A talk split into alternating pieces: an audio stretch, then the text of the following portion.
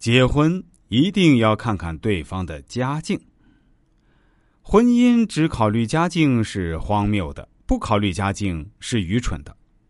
看家境不是看他家是否有钱有势，而是看他家的为人处事、生活方式和家庭氛围，因为这些与他的人生密不可分，与你的生活将有关联。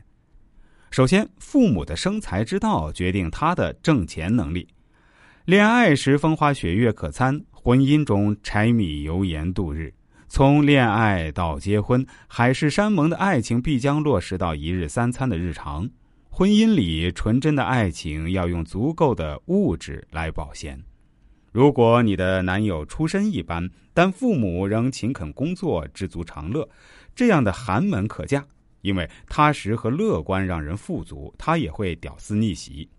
如果你的男友家底殷实，但父母投机倒把、唯利是图，这样的豪门别进，因为奸猾和势力使人堕落，他可以坐吃山空。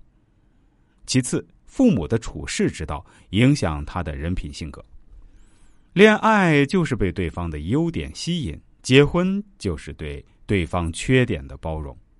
美满的婚姻从来不是要求对方为你改变，而是自愿接受对方本来的样子。你能接受他最真实、最自然的样子吗？去看看他的父母吧。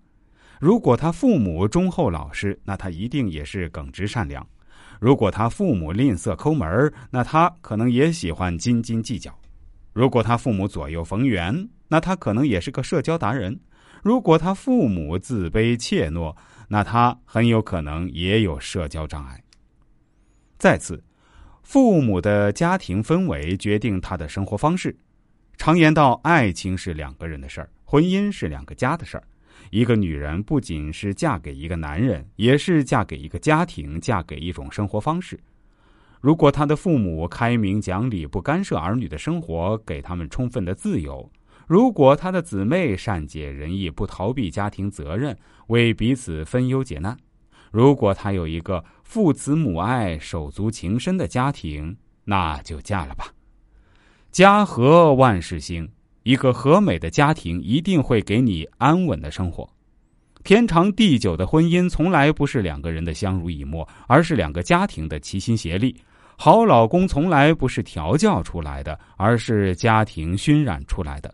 所以，谈婚论嫁时一定要看看对方的家境。